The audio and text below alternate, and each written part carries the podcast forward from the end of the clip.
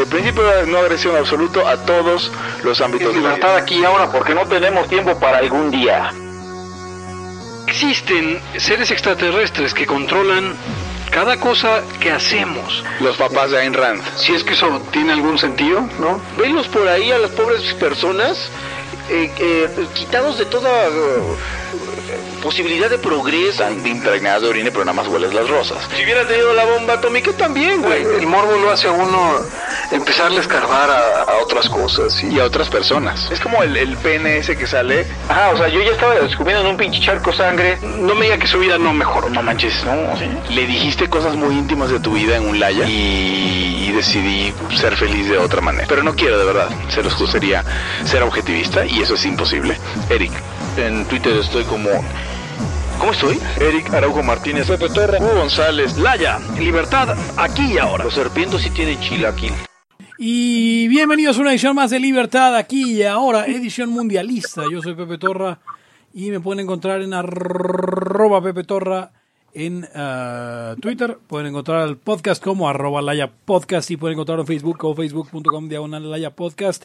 Y también en eh, puede usted colaborar con todo este esfuerzo, con la verdadera causa de la libertad. No acepte imitaciones en patreon.com diagonal Laya Podcast. Conmigo están. Hugo González, el apestado del libertarismo moderno, aparentemente. Arroba Gons. Eric Araujo, primer libertario de México. Arroba Eric Araujo M.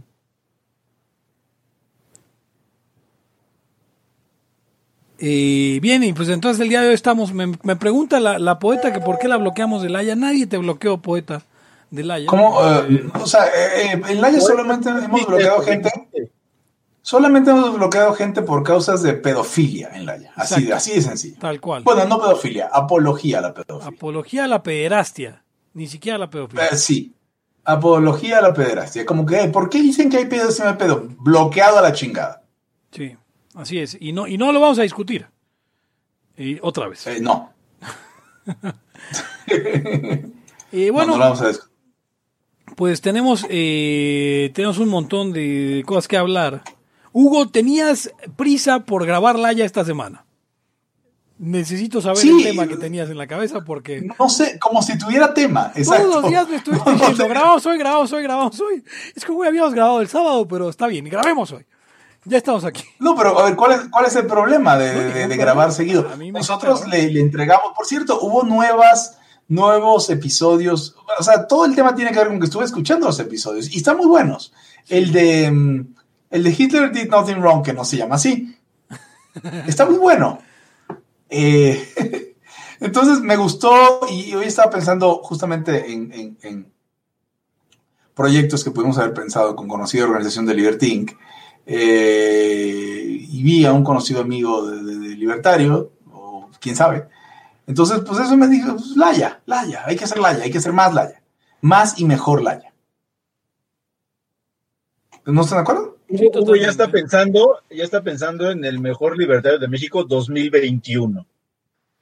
Bueno, o sea, una de las cosas que pensé, y, y podemos darle brevemente a esto en, en- en- en- en un, un paréntesis, una de las cosas que pensé es, bueno, a pesar de, más bien, gracias a la proyección que Libertad aquí ahora le dio a este concurso, pues tal vez sería una buena idea hacerlo ya con reglas inmutables, digo, no, no en este, este especie de prototipo de concurso, sino ya con reglas inmutables, hacerlo una vez cada par de años, tal vez. Sí, sí, a mí me una vez cada medio. Sí, no, porque también, o sea, el mejor libertario de México cambia, aunque sea el mame, cambia año con año. No tendría por qué ser el mismo año, no sé. En 1987 pudo haber sido Rodolfo Sosa. Tal vez en el 87 fue Rodolfo Sosa. Y todos recordamos que Santos ganó luego en el 89. El 89, 91, eh, del 91, el no- 91, 93, 95 ganó Cayo. Ganó Cayo y de hecho el 95 fue Lifetime Achievement de Cayo. Además. Y, y a Sí. partir de ahí tuvo un, eh, un leve dominio ahí Arturo Dam, que se echó casi 8 al hilo, pero Sí, y posteriormente, eh, brevemente, en, en la movida en tiempos de George W. Bush, eh, lo ganó eh, Escobar. sí, sí. No, no, no Pablo Escobar, sino Leopoldo Escobar. Leopoldo Escobar cuando hace dos todos años- éramos neocons. Hace dos años ganó. We, el- we, we're, We're All Neocons Now. Y hace años lo ganó el Gomi. Hace dos años. Cuando era chido. No es cierto, el Gomi nunca fue chido. Pues no era chido, pero Eh, ganó. claro, no, no es como que este concurso sea real. Entonces, pues el Gomi podría ganar. Sí, sí. Y, y- Yo, yo creo que compró un chingo de likes. Está cabrón porque en el 87 no existía Facebook, pero bueno. Ahora, Eric, Eric disputó, perdón, Hugo. Eric disputó cuatro finales contra Leopoldo y contra Adam. Y que en ese momento se llamaba el más liberal de México. Eh, Antes de ser el primer libertario. él era, no, el más liberal era el concurso y, y Eric ya era el primer libertario.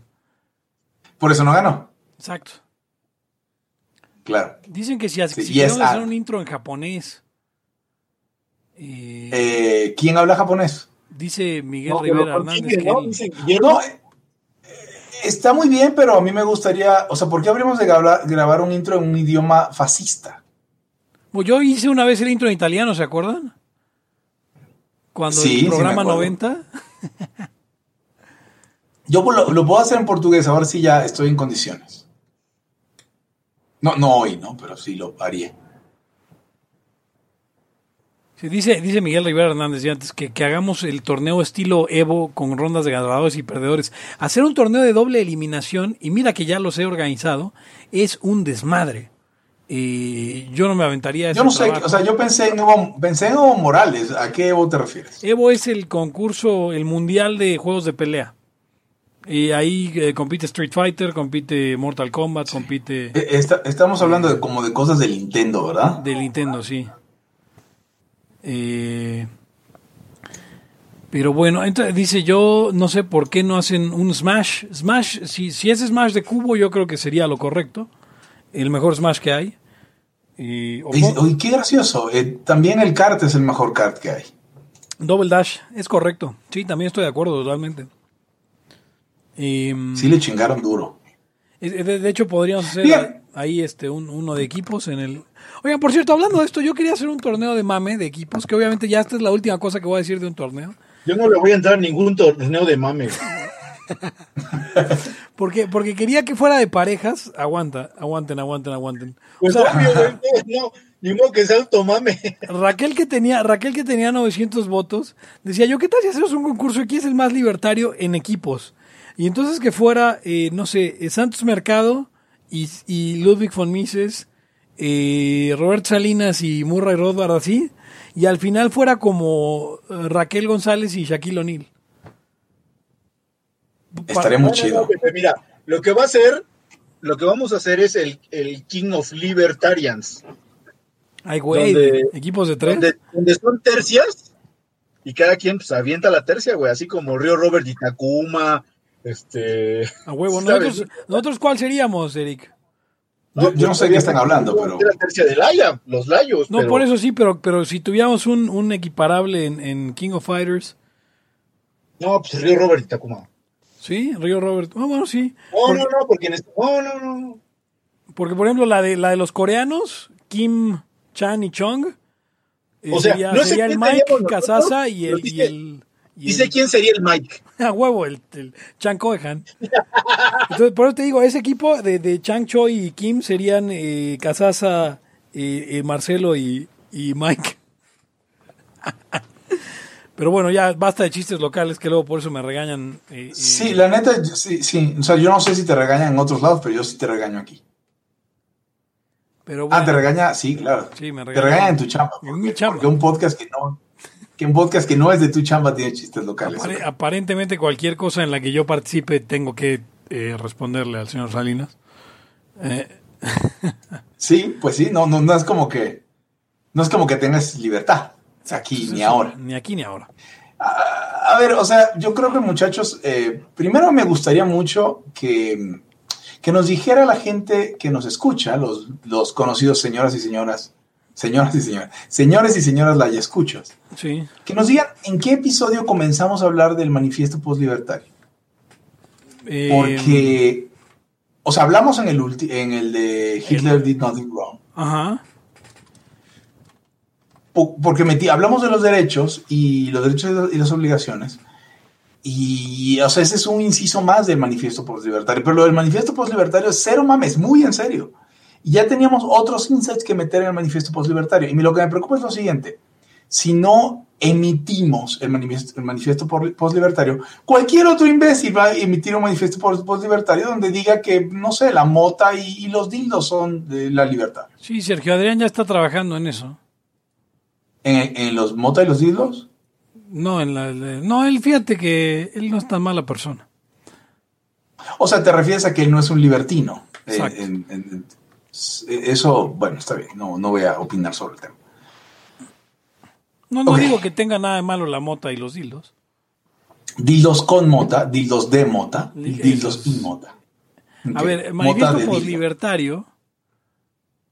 eh, a ver, eh, COVID Watch 94 se llama el origen del poslibertarismo. Ah, Ha, ha de ser ahí, ¿no? Supongo que dos días antes ya estamos hablando de eso. Porque durante COVID Watch se, se, diluyó un poco la. La. mm, Pues el tiempo, ¿no? O sea, grabábamos diario, luego salían en desorden los episodios porque no nos acordamos cuál iba cuándo. Bueno, pero entonces el, el origen del manifiesto postlibertario em, tenemos que volver a escuchar porque tenemos que meterlo de los derechos y eso. Y hay, hay, recuerdo que en el origen había un par de puntos importantes del manifiesto postlibertario. Y, y va a salir, va a salir. Y, y lo que no quiero es que se asocie con el postmodernismo, ¿no? Postlibertarismo no es postmodernismo libertario. Hace dos horas alguien editó mi wiki, pero estoy intentando ver cómo son los cambios que hizo. Bueno, este. Thundercraft, Thundercraft 5. Bien. Creo que estaba Ángel Corro escuchando, ¿no? Saludos, Ángel. Eh, qué feo no ser libertario. Fíjate que hace algunos años, Pepe, Eric, Sí. eh, dábamos, no sé si la frase se la dábamos por hecho o cómo decirlo, era, era muy raro escuchar de alguien eh, que, pues, que hubiera renegado del libertarismo. Ahora tenemos, o sea, ahora han pasado los años, han pasado, no sé, 10 años, fácil. Y ya tenemos banda que ha renegado del libertarismo y está muy bien, eh, está muy bien que, que esa banda exista porque vamos a hablar de eso. Hay algunos que se han caído para la derecha, en particular eh, Stefan Molyneux y Alfredo. Christopher Cantwell. Tú dices que Alfredo, yo no, no, no diré eso. Solo, o sea, solo porque defendió eh, que Stefan Molyneux no, no lo sacaran de YouTube, eh, no me parece suficiente para llamarlo neocon. Pero bueno, tú dices que Alfredo, vamos a decir que Alfredo, por un momento. Sí. Y a la izquierda, pues se nos han caído varios. O sea, digo, no sé qué tan libertarios algunos hayan sido. Yo estoy seguro que Ángel Cor sí lo era. Sin de. Musiño no podría decir lo mismo. No. Pero en estos días caí por ahí en un. En un y varios, también Omar se cayó a la izquierda, aunque a él no le guste que lo diga. Eh, y tal vez tampoco era libertario. Y entonces estuve viendo un Sawyer, ¿te acuerdas un Sawyer que, que le hacía Estefan, libertarismo? sí. Stefan Sawyer. Y estaban hablando de. Decía Alexandria Ocasio Cortés en un meme que para ella el socialismo era garantizar un nivel digno de vida. Y, y ponían abajo fotos de, obviamente, el Holodomor y el, el los gemelos rojos, Venezuela y, y así, ¿no? Y entonces encontré a Stefan Sawyer también defendiendo, no, no, no, pero es que es una definición burda de, de- de socialismo, ¿no? Realmente, por ejemplo, Noruega. Y dije, ya vale madres. O sea, otro más para ese lado.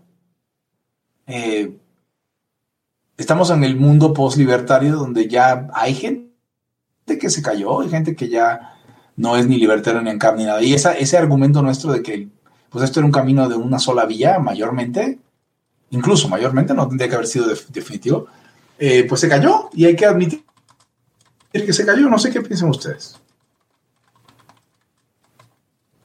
O si no piensan. Sí, o sea, hay, hay bastante gente. Estoy intentando pensar en, en, en, en, en otras personas que hayamos conocido que se hayan caído. Eh, dice Adrián Cervantes en los comentarios. También están los tibios que decían que eran libertarios y terminaron diciendo que mejor solo son liberales. Hay varios.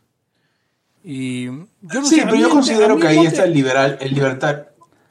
A mí el mote liberal, a mí el mote liberal, y, y igual que a Eric, eh, se me hace una cosa eh, eh, que de entrada es históricamente incorrecta. eh, llamarse liberal en México y pensar que liberal en México quiere decir liberal clásico es un error.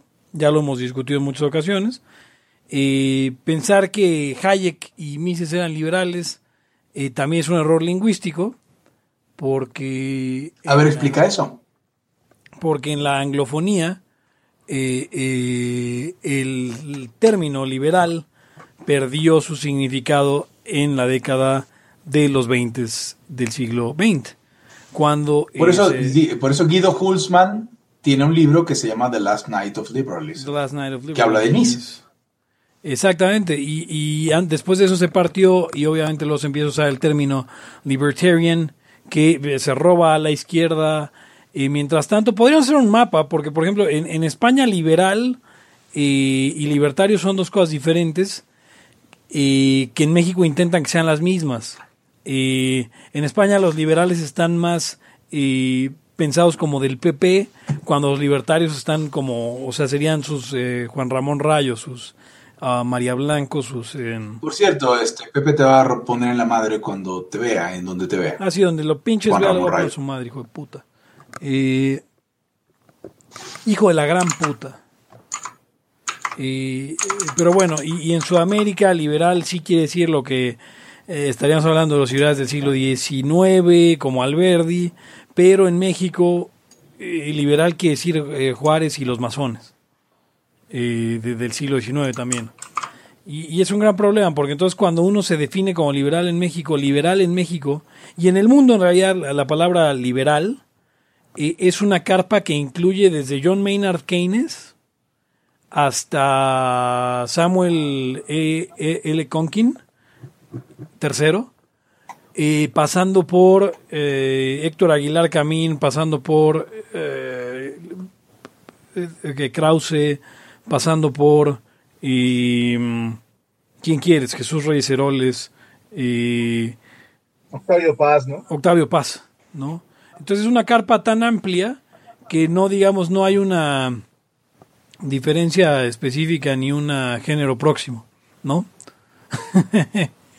y, o, cómo sería ahí, Eric? Si no hay una manera, o sea, no estás definiendo nada cuando dices liberal en, en México al menos. De hecho, incluso, incluso cuando se- uno se dice libertario, yo trato de hacer, o, o de vez en vez hacemos la aclaración que libertario en el sentido de que queremos que el- no existe Estado bueno, bonito y barato. O sea, básicamente tenemos una visión predadora de, de- tenemos una visión de un Estado predador, o sea, que, expolia, entonces no lo aceptamos. Eh, somos sus enemigos. Y después vendrían los minarquistas que también piensan como los que piensan que el Estado no debe de ser, libertarios minarquistas, pero que toleran un poquito de Estado. ¿No? Y el liberal lo ve como que hay un Estado bueno, bonito y barato, ese es su objetivo. O sea, son estatistas. El liberal que nosotros conocemos, ¿no? Que sería pues, que el clásico o el...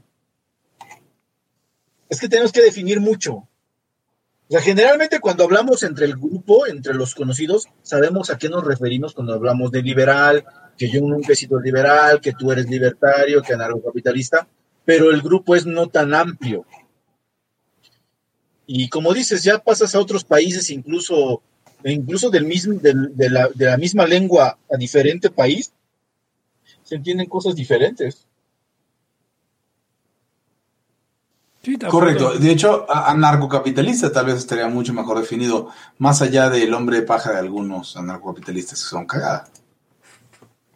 O sea, de estos jopeanos que no son anarcocapitalistas, pero son jopeanos. No entiendo cómo funciona eso.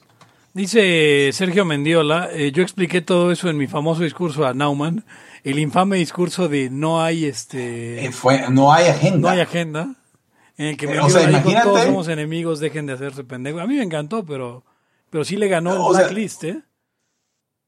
Obviamente, ¿no? O sea, Sergio Mendiola, eh, sa- saludos al Lorate, o sea, eso, o sea, yo no sé si le, le- le cimentó el, el- el mote. El Orate no, Porque pero, pero- sí. pero sí, y sí, y a Pero- partir de ahí estuvo en la lista negra de un montón de organizaciones.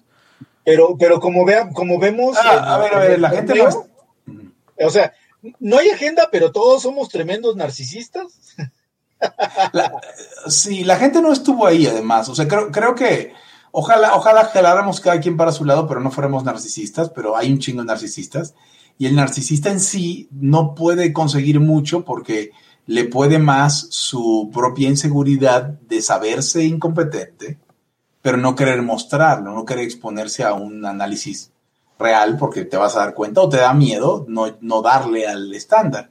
Eh, Sergio, no había mucha gente, así que pudieras tal vez escribir un poco de ese discurso, o sea, no, no, no, no, no, no sergies, que no sean cinco párrafos, que sean dos párrafos, pero, pero podemos, podemos reproducir más o menos lo que dijiste. La frase que todos recordamos es, "Ah, ¿para qué nos hacemos? No hay agenda. Exacto. Y, y hay que decirlo y a lo mejor, o sea, no en sé un si evento que se llamaba la agenda hacia una agenda liberal. Dijo no hay agenda. Ajá. Eh, y yo, yo, yo, yo digo que eso era algo apropiado para decir, te terminas tu comida y te ibas, porque pues, si no hay agenda liberal en el, en el evento de la agenda liberal, pues ya le llegabas, ¿no? Eh, sí, en efecto. Estaba hablando hace rato con un conocido amigo, amigo diabólico, y justamente habla- hablamos de, de los liberales que querían estar en la política, pero pues, realmente no tenían el estómago para digerir tanta cagada. No sé si ya el Orate escribió algo. No ha puesto, no ha puesto, no ha puesto. Ok, ok. Sigamos, sigamos. Muy bien.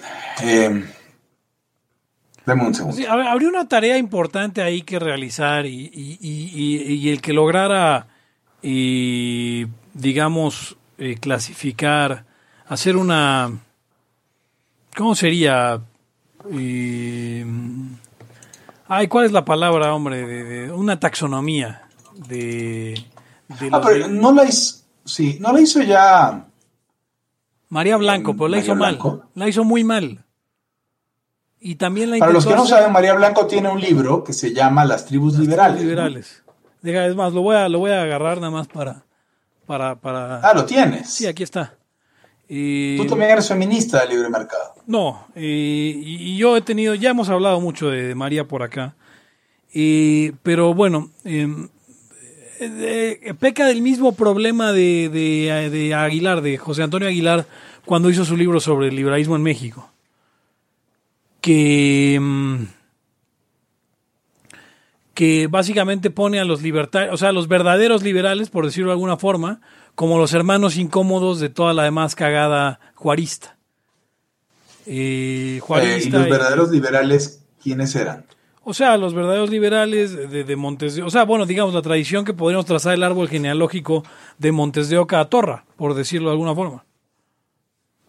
Ok, ok, O, ok. o de Montes de Oca a David Ross, para hacerlo más eh, Sí, sí. actual. A ver, te pod- ¿podrías darle, o sea, podrías formar eso hasta David Ross o hasta algún delfín tuyo, no sé cuántos tengas, pero ¿y yo lo puedo leer como se lee en la Biblia la, la, la genealogía de Jesús?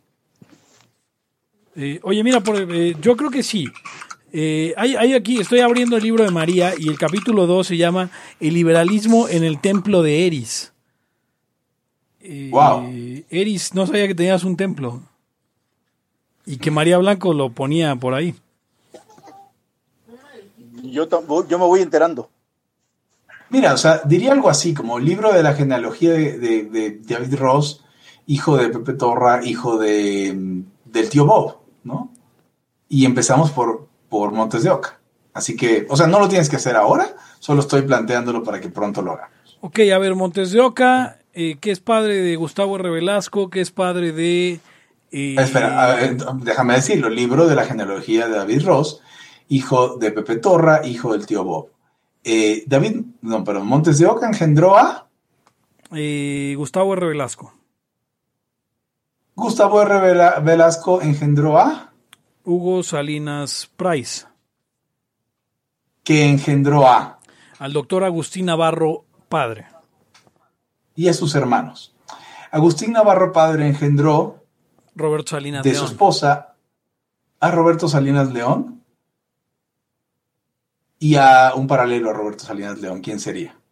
Un paralelo a Roberto Salinas León podría ser. Es un hermano generacional. eh, hermano generacional de Roberto Salinas León, Agustín Navarro, hijo. Agustín, a Roberto Salinas León y Agustín Navarro, hijo. Roberto Salinas León engendró a, A Pepe Torra. a Pepe Torra y Pepe Torra a David Ross. No, pero pues, si quieres. No, perdón. Habría Ok, bueno, tú 38 querías que paráramos en David Ross. Bueno, a, a, a SW, a este, Ah, Sí. a Portillo, a Arturo Portillo. Alexander Bien, Bardales. Esa es la genealogía. Alexander Bardales, ok.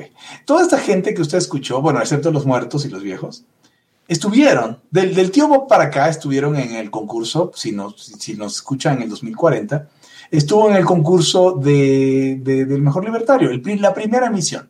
La emisión, la primera emisión por Facebook, obviamente. La primera emisión por Facebook de 2020, el año eh, trágico. Y, y bueno, toda esta gente, si usted quiere saber dónde está, vea, compre usted el álbum, ¿cómo se llama? El álbum de- de- del fútbol. Panini. ¿De Panini? Compre usted el álbum Panini de los libertarios en México. Y va a tener al Gomi un chingo de veces porque es de los que vienen muchas veces en las, en las, este, los cromos, las, las tarjetitas Sí. autoadheribles. Sí, porque si usted lame la tarjetita para pegarla, pues quién sabe qué le dé. Entonces son autoadheribles. Ya terminé ¿eh? con el álbum Panini. Ya, ya, pues usted puede comprar el álbum Panini de el torneo de Laya. Ahora, lo que pasa es que en, en torno a estas ondas de libertad mm, hay muchos huecos, o sea, no es como si neta si fueras heredero de alguien. Porque, porque muchos de los, de los de ahora surgieron más bien por internet, o sea, así como yo. O sea, así de, Mm, pues, güey, encontramos tú eres el primero, ¿no? sí. y vienen unos chavos, y vienen unos chavos, y, y de repente se acercaron, llegaron. Es que eh, eh, lo que tenemos, a menos que ustedes crean algo distinto, nosotros es importado totalmente. No, ya lo hemos hablado un par de ocasiones de la escuela sudaca versus la escuela gabacha. Y la escuela Pero- gabacha pero, es... si, si- si- que- si po- po- podemos ahondar un poco en los antecedentes del libertarismo en México. Creo que lo hablamos la semana pasada. Y- pe- pero esto es muy sencillo. A ver, el movimiento libertario en México empieza, eh, o sea, no había nada antes de Agustín Navarro. Digo, de, perdón, de, de Luis Montes de Oca.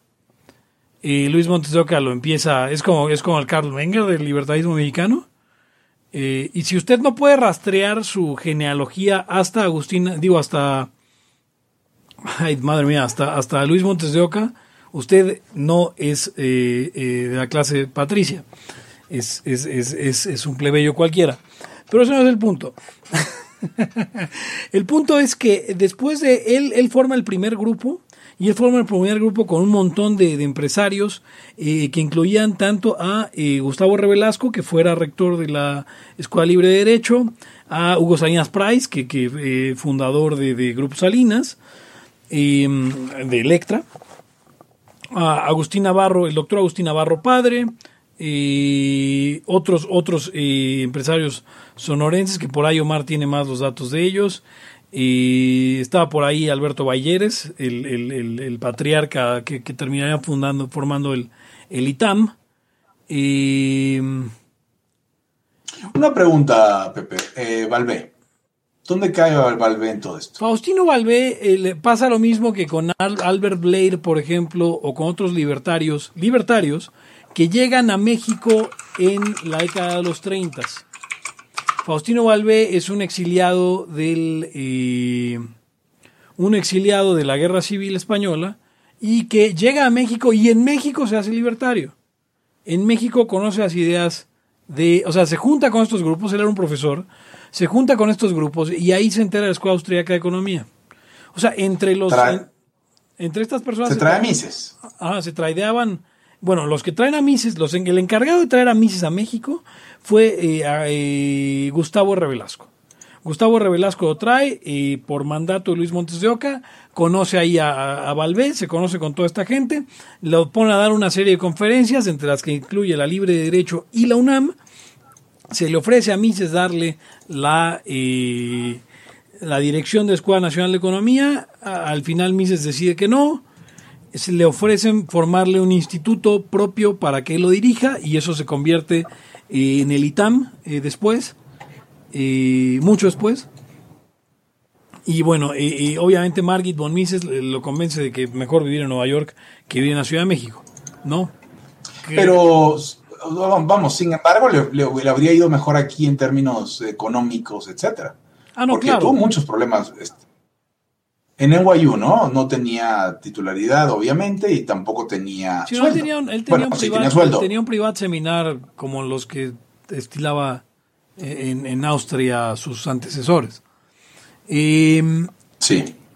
Albert Blair es otro caso. Albert Blair es esposo eh, gringo, esposo de eh, esta mujer María Antonieta Rivas Mercado, hija del, del, del, del que fuera el mecenas de la ciudad, el, el señor Rivas, y que luego Ah, eh, se, se suicidara ella. Ella tenía, eh, ella era esposa de Albert Blair, pero amante de eh, José Vasconcelos, y ella acabaría suicidándose en eh, la Catedral de Notre Dame, de un balazo. Y Albert Wow, Blair- eso, eso, eso. O sea, ¿por qué no, no esas historias no son más conocidas? Nos, nos darían más. Porque, sí, porque Eh, votan por chingón en todo, güey. Porque votan por chingón en todo y les vale madre el- la historia, la verdadera historia del libertarismo mexicano y lo que les importa es que les, que, que les enseñen economía como si fueran pendejos.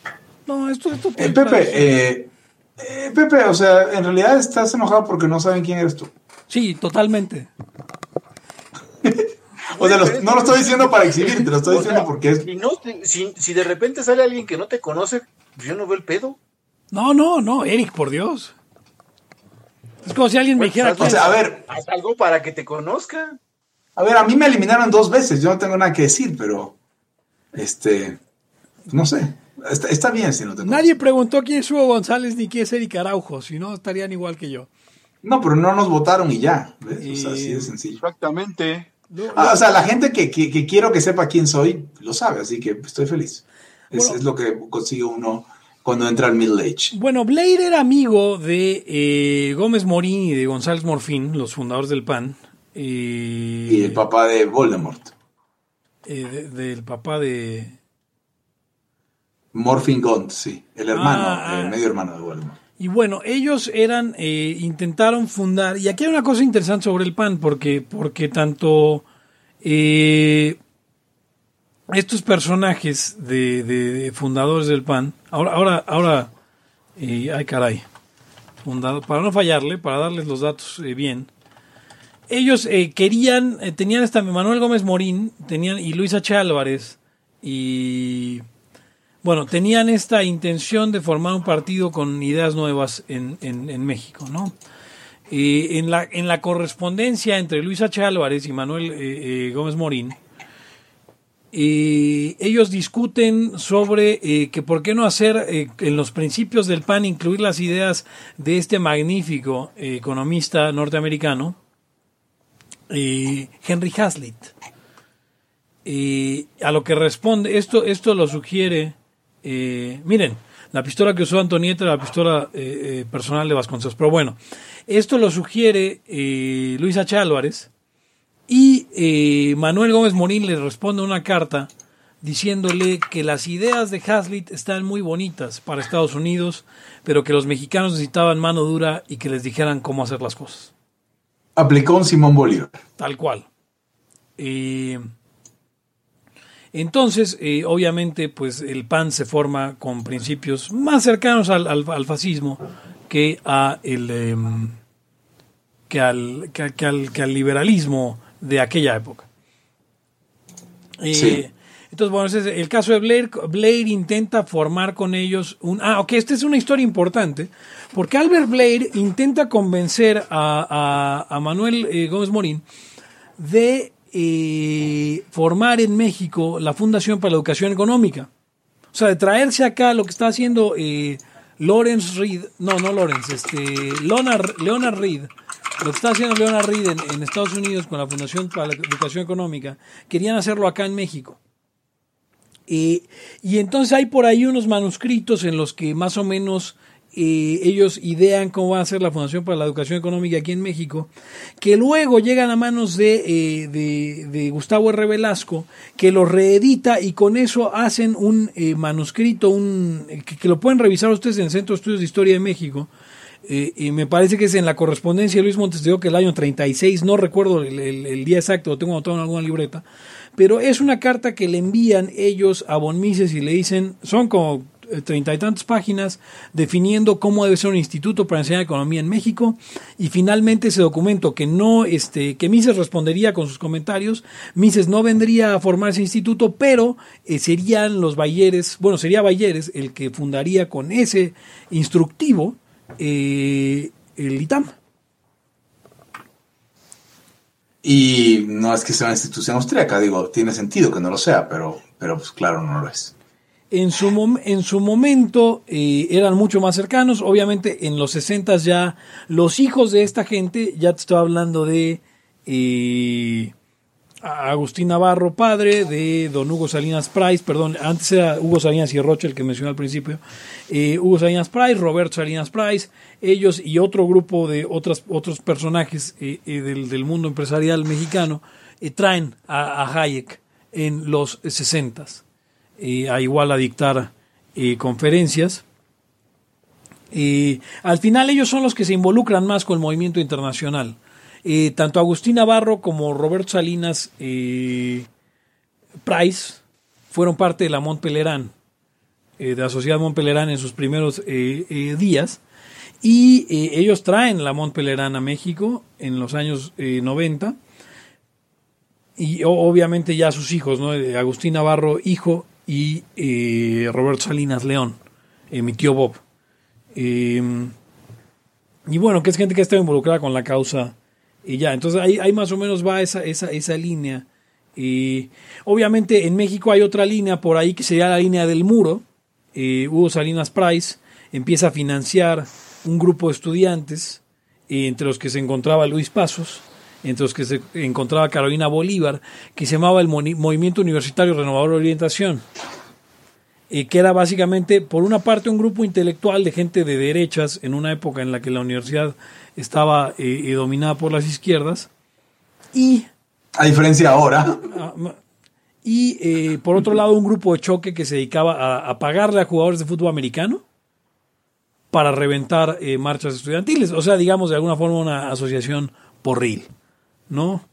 Y esto, esto lo financiaban los, los, los Salinas en su momento, pero de ahí salió gente muy interesante como eh, Carolina, como Luis Pasos, como eh, y de Luis Pasos Eric, por ejemplo, eso es, eso es importante, como Edgar Mason, que también era un economista mexicano, eh, entre otros otros eh, que eran chavos en esa época, te estoy hablando eh, de los de los de los 60 y obviamente la gente del norte, que de ahí la historia que el que la conoce mejor es, es Omar Raya, eh, del norte eh, de Gilberto Valenzuela, que estaba en el gabinete de, de mm, eh, Lázaro Cárdenas, eh, no, de Álvaro Obregón, de, de ahí eh, surge todo este grupo que sería el otro lado del de, eh, el libertarismo mexicano, el del norte, del, del, del, del Pacífico, que el del Chero, Exacto, el, de Chero, el de- Arcadio, y de el Pancho. de... y de Pancho. ¿Quién otro? Eh, Pancho Burques, claro. Sí. ¿Cómo olvidarlo? Eh, obviamente el grupo Sonora también eran liberales, también se llevaban con los otros, pero son, son digamos, dos génesis diferentes de, de un mismo movimiento en México. Que finalmente, eh, les digo, ya llegamos al, al linaje, si se dan cuenta, ya logramos llegar de Luis Montes de Oca a Eric Araujo, eh, por la vía de Luis Pasos, Y de ahí sus delfines. y de ahí sus delfines. Eh, y luego, Yo no sé quién se reconozca como delfín de Eric Araujo. O sea, no estoy diciendo que no haya, estoy preguntando realmente quién. Digo, háganse, háganse notar. Dije, dice Sergio Mendiola, mi tío estuvo en el muro y su padre, mi abuelo, estuvo en el grupo de Gómez Morín. O sea, aquellos... eh, les digo, entonces hay obviamente pues, lazos estrechos entre la derecha mexicana y el libertarismo mexicano, porque el movimiento libertario estaba, estaba junto con pegado con la derecha hasta eh, pues, eh, después de la, la- hasta la guerra de Vietnam, básicamente en Estados Unidos. Y, Sí. Y, y en México pues no se despegaron hasta probablemente los, los 80, hasta el Tratado de Libre Comercio, que es cuando pues ahí se ve, digamos, entre los nacionalistas, o sea, la derecha nacionalista y la derecha libertaria, la derecha, pues sí, liberal libertaria, donde, donde habría esa división eh, fuerte eh, y, y ahí, de ahí, de ahí pues ya saldría como el movimiento como lo conocemos. Ahora, de, de Edgar Mason, de Carolina Bolívar, de... de Ah, de Carolina Bolívar, eh, por Carolina Bolívar conocemos a Arturo Dam como figura, porque Arturo Dam en algún momento en su, en su época de estudiante eh, se encuentra con eh, un, este, un letrero que dice que hay un concurso de ensayo sobre Ayn Rand.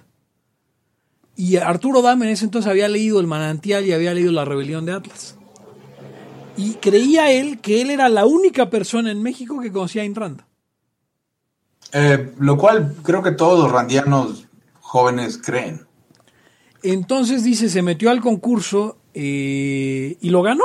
O sea, dice, me, me contó Arturo en alguna ocasión, eh, digo, pues como saben, uno nos, nos encontramos bastante en, en- en- cosas porque eh, pues el Circo Bastiat es, un proyecto de Caminos de la Libertad y, y de la Fundación Naumann. Y me estaba contando un día Arturo que sí, dice, yo vi el letrero y le dije a mi esposa, que ya era su esposa, eh, que yo voy a ganar este concurso y fue y lo ganó y ahí conoció a Carolina y entonces ahí es cuando se incorpora Arturo Dama a este... Pe- Pero, pero lo que dice Eric es totalmente cierto. O sea, la gran mayoría de todos llegamos por nuestro, por suerte y luego nos le anexamos a alguien, como diciendo, eh, o sea, como reconociéndole, tú sabes más de esto, enséñame qué, qué, qué onda, ¿no? Eh, Pero hay, cierto. hay otra cosa que Sí, también Eric. nos hace diferentes, porque estoy seguro que Hugo también, nos, yo creo que tú también, o sea, nosotros tenemos, a diferencia de los anteriores, ya el rollo de Rothbard. ah, claro. La, la ética ¿Hay de algún rothbardiano de marca- vieja? La ética de la libertad marca un antes y un después a huevo. Y es tardía, Eric, porque no sé si es, Sí, de- no sé si es del 82 al 84, entonces no estamos hablando de que eso o ni existía. La ética, la ética de la libertad, yo aquí la vi hasta el 2000 no sé cuánto. O sea, como en el 2000, cuando yo estudiaba economía, me- eh, en la, en la Cinco. biblioteca de la UAM ya existía la ética de la libertad. Y, y estaba en inglés. Esas cosas sí las leías, pero me queda claro que, o sea, en el sentido de que anar- anarquistas, que fue como el... Eso fue lo nuevo que hubo. O sea, porque anarquistas, te regresas a México, ¿qué? ¿Hasta los Magón? Pues sí. Bueno, Sí. estuvo Plotino Rodacanati, ¿no? Acá en, eh, a principios del, del siglo XX. Bueno, igual que los Flores Magón, Ajá. sí. Sí, exactamente. Y, y, y que pegados a la causa, de, digamos, de la libertad, pero ya con el- la onda anárquica y con este rollo de la ética libertaria, eso es lo creo que es lo, ese es el, el, digamos, la, el- una como génesis o una generación que se hace diferente por eso. O sea, así de que llegamos a la conclusión, ¿sabes qué, güey? Nosotros y los liberales hacia Chile no tenemos que ver. Después de... O sea, tenemos nuestra propia... Ethics of Liberty, Nuestra- la, la- la ética de la libertad, perdón, es de 1982. 82. 82. Eh, pero- pero en esta, en esta génesis sí es muy tardía. No, y aparte, sí, imagínate, si en 82, ¿cuánto tardaba en llegar aquí la música, güey? Sí, no, Sí, obviamente. ni hablemos de libros. O sea, los libros... Vamos, y no era, y no era Anarchy State and Utopia, era un libro que se iba a tardar en llegar, se tardó mucho en conocerse, etcétera. No era Nozick. Sí, no, pues no, no sí que Entonces- obviamente pues, era un jarbardita que a toda la gente quería eh, darse un beso. Como, como, como, como, como Viri, pues. Sí. Eh, no, Nozick, por Pero- pero ejemplo, chido. eh, por- Nozick llega a Sergio Sarmiento, eh, que, que era como... Ah, qué interesante. O sea, él, él estudiaba eh, filosofía y, y Nozick era lo de moda en ese momento. Eh, por- bueno, la discusión entre, entre Rawls y Nozick. Y como Sí. Rawls, Rawls sí era importante, en- bueno, es importante en el mainstream, a Sarmiento le toca leer recién publicado, él, es- él estudiando, creo, creo que en McGill, eh, él estudiando en Canadá, eh, le toca leer de primera, eh, casi primera edición Anarquía, Estado y Utopía, como respuesta a, a Rolls. Al, al libro de Rolls. Y de ahí se engancha. Sí. Puedo, puedo leer el discurso, no, no el discurso, pero el- lo de Sergio Mendiola. Claro. en, en lo que estamos en esto. Dice, dice Sergio Mendiola, no hay mucho que escribir. Después de media hora de discursos vacíos, mi discurso duró 10 segundos. En este restaurante hay social- socialdemócratas, socioliberales, libertarios y anarcocapitalistas, de tradiciones distintas. Gente que no va a hacer ningún esfuerzo por causas en las que no cree. Gente, perdón, en las que no cree, que son las del otro. No nos hagamos pendejos, aquí no hay agenda. Y entonces aventó el micrófono a la mesa y quedó baneado de todos los eventos. Oye, hijo de puta, aventó el micrófono. Es que aventó el micrófono, realmente aventó el micrófono. Es una cosa absurda ese, ese discurso. Y, y obviamente quedó baneado, sí. De, de la, de la- Pero, pero a ver, ¿tenía razón o no tenía Totalmente razón? tenía razón, pero no era lo que iba a hacer. Obviamente tenía No. razón. O sea, tenía razón, pero no le dices en su cara a literalmente quien te está dando de comer. Sí, sí, sí. O sea, obviamente no lo estaba manteniendo, pero en ese momento era una cena, vas. Y si son tan todos pendejos, pues están todos pendejos, te comes tu, tu bistec y, y, y- y platicas con tus amigos libertarios, ¿no? Bueno, supongo, ¿no? Este, está el, el Loki de la cena, ¿no? sí, sí. El, el- el judío del mischief. ¿Qué Pero más? es que ahí pasó del lo- del orate al loquito. Pero tiene Eh. razón, en el fondo lo que dice es cierto. O sea, mm, básicamente son como, pues no sé, es como si jugaras en un equipo, pero dijeras, no, no, yo, yo de aquí de, de la portería no salgo, güey, yo soy el portero y ya, chingado a los demás. No, Está cabrón. Pero es que es por lo mismo que, que, que decíamos que nosotros no creemos, bueno, al menos personalmente, estoy completamente seguro que lo que hacemos nosotros y lo que hacen los liberales no tienen que ver. O sea, es que tenemos un núcleo ético distinto. Claro. Entonces, ¿qué, qué te va a hacer más di- diferente que eso?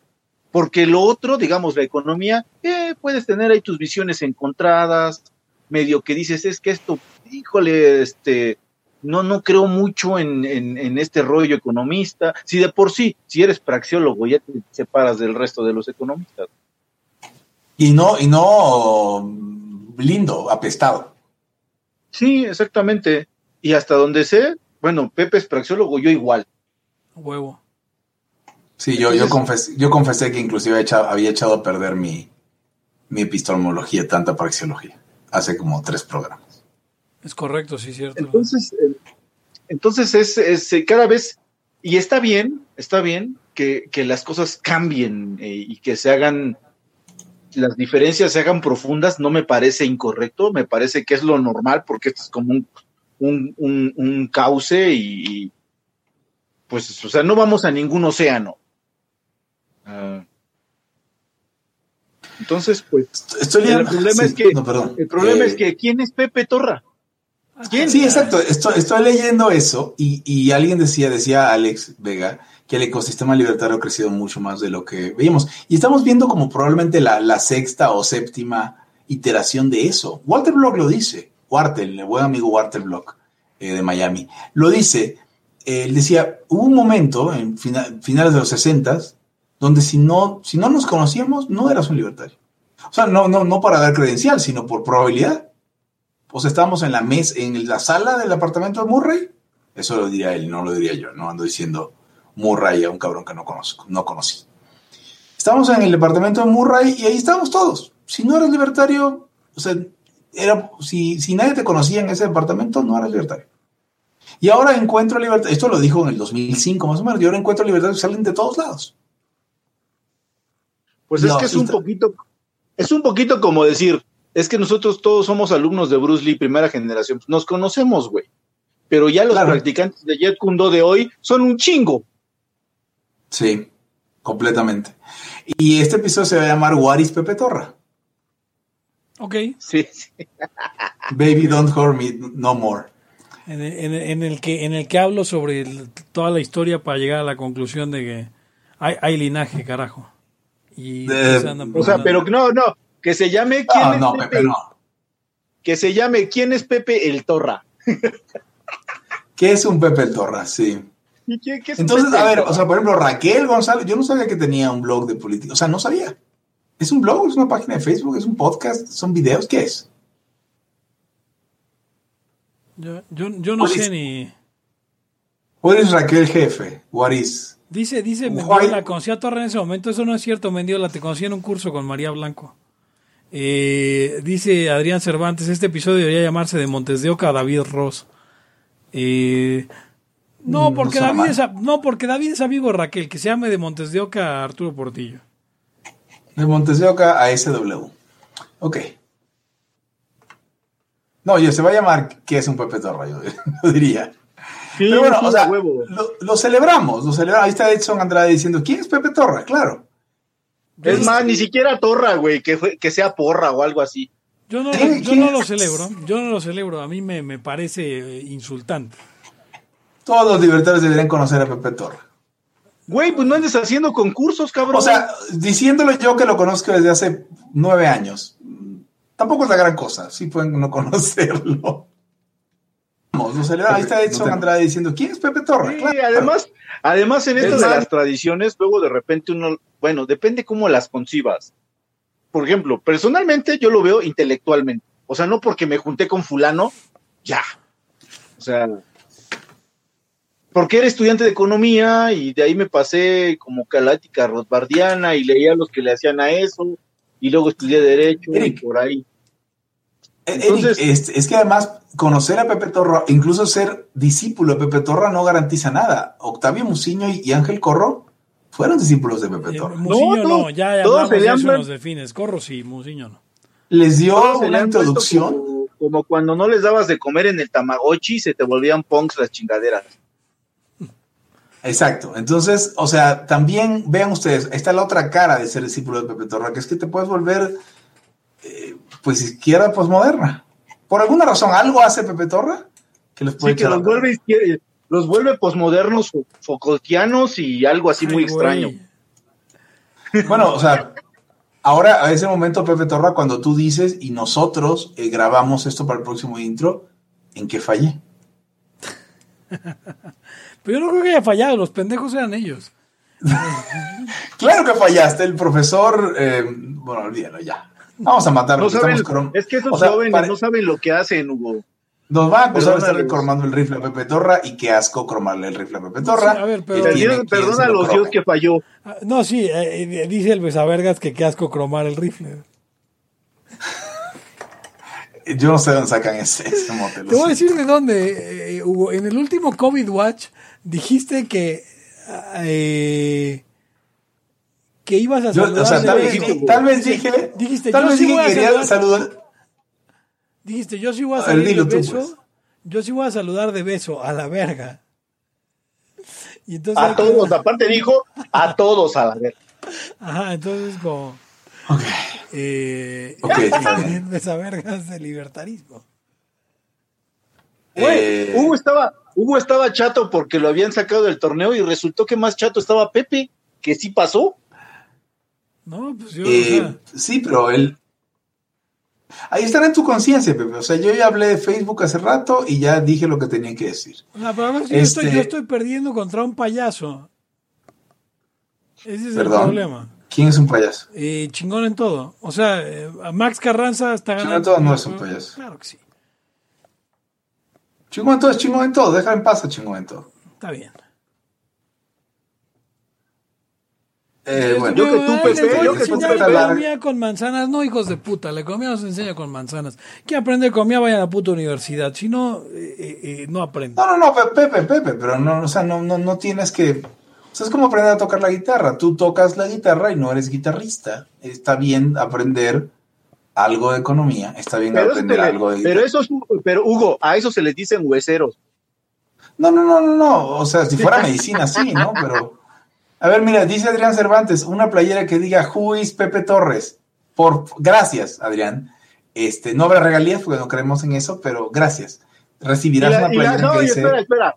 Y la silueta de Pepe así como la de Jope, güey, la pura sombra. obvia- Obviamente, Dice, como a la ver, de ahí está la cita, dice Elías Adbel. Dijo, dijo y cito, yo sí voy a saludar a todos de besos y abrazos a la verga. Así lo dijiste y seguramente hasta con esa entonación, güey. Ah, tal vez, tal vez. Eh, una playera que diga Juiz Pepe Torres. Me quedo con eso. No, no, esa no. Otras, O sea, otras no, o sea, ideas, no. me- otras ideas Pepe, mejores.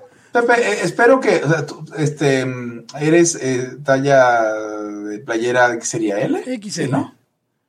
¿XL? Ok, O sea, me o parece bien. El pedo, de, Pepe es que el pedo de Pepe es que él se sentía con linaje, cabrón. Y se No, lo yo- están desconociendo. Pero no es que eh, no es que me sienta, es que lo tengo, igual que tú, cabrón, igual que Hugo, pero ¿Qué, qué tenemos? linaje. Que el linaje. Yo, yo no tengo linaje, yo soy un improvisado. Pero soy ahora, muy ahora, ingeniero. llega- ahora llegan estos que, que, que Ah, se- no, aparte, Hugo, Hugo. Aparte, tú ni siquiera fuiste a la Universidad de la Economía, güey. No, pues no, pues no tengo ni idea llegan, de nada. llegan estos que llegan estos que, que, que, dizque se hicieron solos y, y- y que no, no son más que unos ahí libertos eh, eh, eh, y, y- y uno que que, que, eh, que- que estuvo en, en las prim- o sea que es de las primeras familias tiene que eh, soportar que le pasen por encima no no Pagar piso, tienes que pagar piso. No, pero ustedes saben, ustedes saben qué pasa con, con las señoras venidas a menos que, que, que presumen su apellido. Siempre les va mal, muchachos. Tenemos que ser capitalistas en eso. O sea, tenemos que a- abrazar el espíritu capitalista y no el espíritu aristócrata. Que ser burgueses, no aristócratas. Aparte, Hugo, tú eres de los que quisieron aprender con manzanas de economía. Hazte, güey, según Pepe. Obviamente. O sea, sí, claro, según Pepe. Obviamente, ¿no? Pero pues ahí tengo, o sea, tengo mis lecturas y, ah, por ejemplo, no he acabado Hombre, Economía y Estado. ¿Ustedes ya lo acabaron? es, es la tercera vuelta no hombre solamente chingón en todo ha leído eso Oh, chingón, todo ha leído la acción humana varias veces mientras caga, ya lo habíamos hablado. Pero, También Este, Porquillo. pero no hay- Porquillo se cansó de leerla, güey. no, si cualquiera se cansa de leerla, lo difícil es leerla. Cansarse de leerla es facilísimo. Güey. Chumel- güey, is Chumel Torra, güey. Who is Chumel Torra. me preguntan si cobro por dirigirme la palabra no no no no, no yo soy yo soy humilde Bueno, a ver, a ver, Pe- Pepe, ¿has considerado que esta, o sea, esta, esta exhibición de esta exhibición de plumaje te, te puede costar votos en, en- en la, en la grande, en, el concurso del más libertario del mundo? De México, perdón. no o sea el del mundo ya lo he ganado un par de veces este Ajá, pero el de México es el problema. E- Ese es el problema. Que, que- no, pues yo, yo sé que me va a costar votos. Yo sé que ya perdí. Eh, Est- Está, bien, está bien, se vale. Ahora, Pepe, Pepe, ya todos perdimos, güey. No le vamos a poder ganar a la de los mil votos. No mames. pero, en ¿Va a esta ronda Raquel? le fue, pero en esta ronda le fue re mal. Llevas más votos tú que ella en esta ronda. Sí, pero de todas ganar, maneras, o sea- nada más es que, nada más es que meta el pinches acelerador y ya, güey. mira, yo he escuchado, eh, Pepe, Eric, yo he escuchado de mucha gente diciendo dentro de este concurso, ya para qué hacen el concurso, va a ganar obviamente fulanito, fulanita. Lo primero que escuché fue el Gomi, ¿no? Y el Gomi no pasó a la primera El ronda. Gomi, no, el Gomi tuvo 40 votos. Es patético. El Gomi tuvo 40 votos, debió tener 41. O sea, Pepe, 40. ahí sí te hubieras enojado, güey. Sí, es más, claro. te hubieras pinche retirado de la, del- de, la causa, hacia el Chile. Así de, sí, de nuevo. Entonces, o sea, digo, esta gente que dice who is Pepe Torres, what is Pepe Torres, eh, probablemente conoce al Gomi. Nadie ha hecho más por libertarismo que el Gomi. Nos escuchamos en, en este concurso. Bueno, no que el Gomi, dijeron el nombre del Gomi, ¿no? Si, si alguien Yo, no sabe quién, yo es el Gomi, te he escuchado. Si, le, si escuchas este, pod- este podcast, ya te leí, echándole porras a todos, así como teniendo tu favorito, y a todos se los han chingado. Además, o sea, nadie nos puede decir que este concurso estaba amañado porque me, me- me eliminaron a mí dos veces, básicamente. Y a ustedes pronto los van a eliminar y se vale. O sea, realmente para que vean que esto no fue una cromada de rifle para nosotros mismos. No, no, no. La verdad es que el, que- el- todo el que ganó fue el que ganó, lo que ganó fue el podcast. Sí, a huevo. Y miren, la- todos, Miren. Y, y voy a decir una cosa, ha sido derecho, el concurso no ha estado, se los juro, o sea, no ha estado amañado en absoluto, a Hugo le fue de la chingada y, y se volvió a, o sea, eh, fue el repechaje, lo que sea, pero eso no fue con mala intención porque en algún punto pudo ahí calificarse otro al repechaje y no, no solo Hugo. Y ahora, si yo, si yo calificara en segundo lugar, si tengo suerte, voy contra Eric. O sea, no hay, no hay manera de, de- de- de- que parezca que esto está amañado. el Mike, que, que era compa, decidió retirarse, pues le tocó contra Raquel, imagínense ustedes. Em,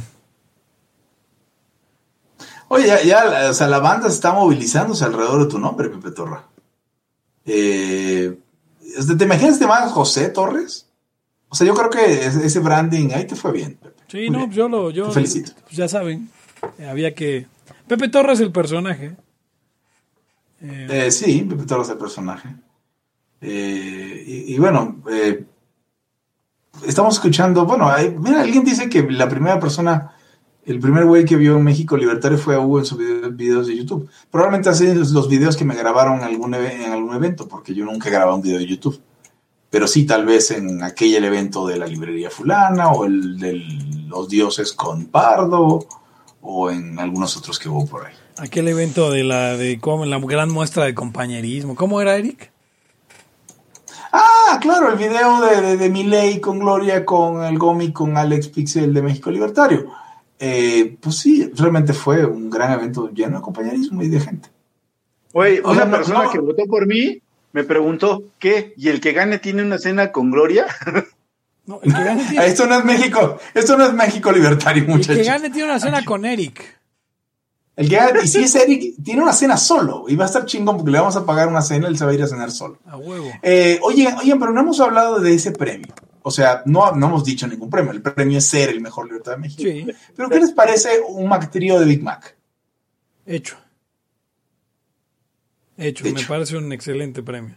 Me vale madre si son veganos. Es un Bueno. Mac Trío de Big Mac. Pues son veganos, no son el más libertario de- del de México. Eh, yo diría que no, pero si son veganos, quítenle la, la, la- pues todo, básicamente. Porque se pueden comer las papas.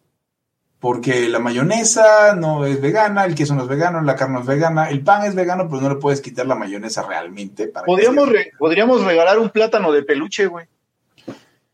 Eh, ¿Sabes dónde conseguirlo o es, Sí. una, es una insinuación No, sexual? no, sí, Podríamos sí hay donde conseguirlo.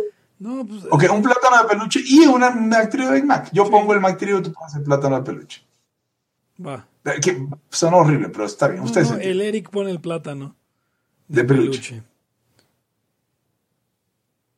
Ok, perfecto.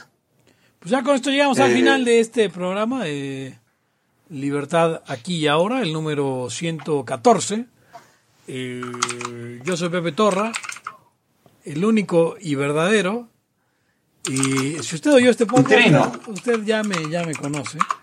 Y si usted no me conoce, y no vuelva a citar un puto índice de libertad económica eh, de Norteamérica. Porque, porque no, no puede citar mi trabajo y decir que no me conoce.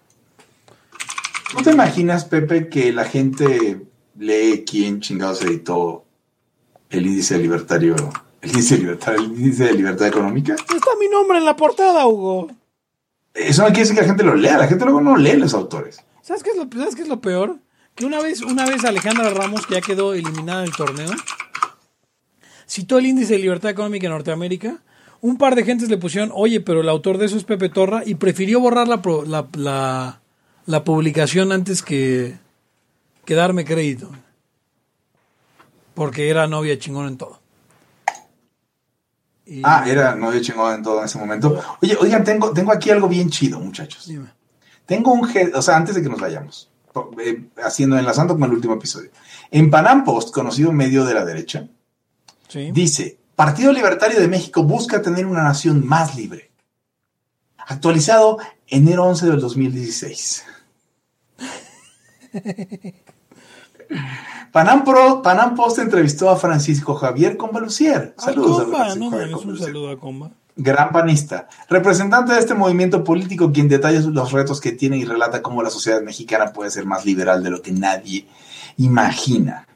Aquí para la constitución legal del partido dependemos más de la ley que de la capacidad organizativa de nosotros, lo cual siempre hemos dicho en Laya. Porque la ley general de partidos políticos de nuestro país es relativamente nueva y permite constituir nuevos partidos políticos hasta 2020. Sin embargo, también se han abierto las figuras de candidatos independientes en donde, donde vamos a participar, donde vamos a participar en 2016, yo no recuerdo que participaran, con muchos ciudadanos que ahorita se están adhiriendo al proyecto libertario en México. Y um, no sé si esta fue la época de, de, de, de, de Rodolfo Sosa, ¿no? No, eso es, eso es mucho, eso es mucho más reciente, Hugo. Y creo que- 2016, a Sí, ver. hablamos de eso en la Haya, si no me equivoco. Y, y- y dicen, y dicen, mira, mira, esta es súper interesante. Eh, en Costa Rica hemos observado que se está teniendo electoralmente algunos éxitos y va en crecimiento. Lo mismo en Colombia.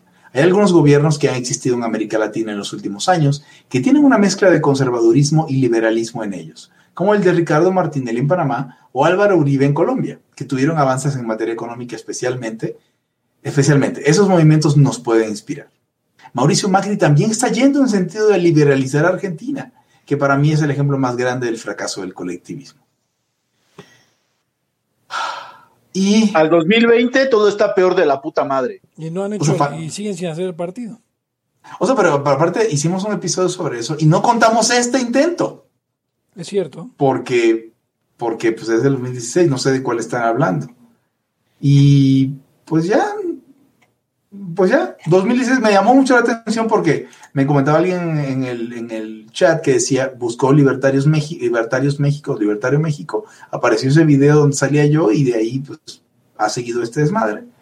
Y entonces yo busqué a Libertarios México en, en Google y fui a dar en, como en la décima, décimo, el décima entrada eh, con este Partido Libertario Busca tener una nación más libre, ¿no?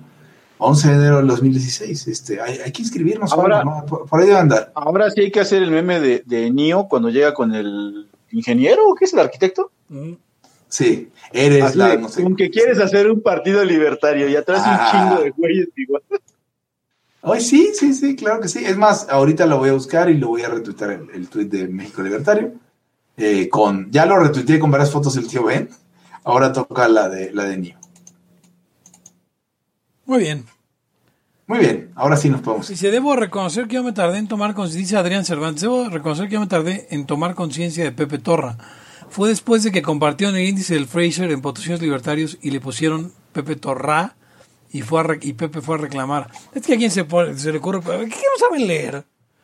Ay, Pepe, Pepe Torra. Torra. Güey, is Pepe Torra? Ok, No, este, ya, este- ya, este- basta. este episodio se modifica cada vez más. No quiero ya este episodio. Esto se acaba. Yo soy Pepe Torra. Me pueden encontrar en arroba Pepe Torra.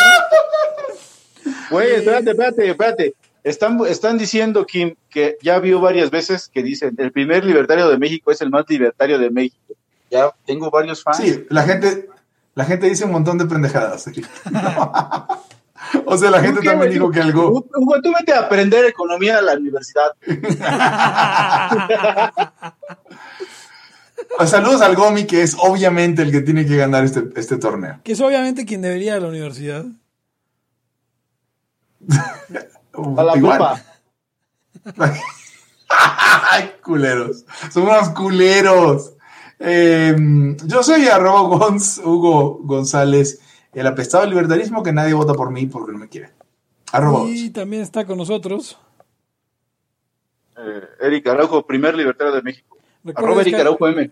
Recuerde descargar el podcast en eh, Spotify o en cualquier agregador de podcast que usted utilice. Y colaborar con nosotros en patreon.com diagonal podcast.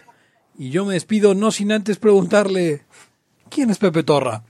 Hasta la próxima. El principio de no agresión absoluto a todos los ámbitos de la Libertad aquí y ahora porque no tenemos tiempo para algún día. Existen seres extraterrestres que controlan cada cosa que hacemos. Los papás de Ayn Rand. Si es que eso tiene algún sentido, ¿no? Venlos por ahí a las pobres personas eh, eh, quitados de toda eh, posibilidad de progreso. Están impregnadas de orina, pero nada más hueles las rosas. Si hubiera tenido la bomba atómica también, güey. El morbo lo hace a uno empezarle a escarbar a, a otras cosas. Y a otras personas. Es como el, el pene ese que sale. Ajá, o sea, yo ya estaba descubriendo en un pinche charco sangre. No me diga que su vida no mejoró. No manches, no. Le dijiste cosas muy íntimas de tu vida en un laya y, y decidí ser feliz de otra manera. Pero no quiero, de verdad. Se los juro, sería ser objetivista y eso es imposible. Eric, en Twitter estoy como. ¿Cómo estoy? Eric Araujo Martínez, Pepe Torra, Hugo González, Laya, libertad aquí y ahora. Los serpientes sí tienen chilaquil.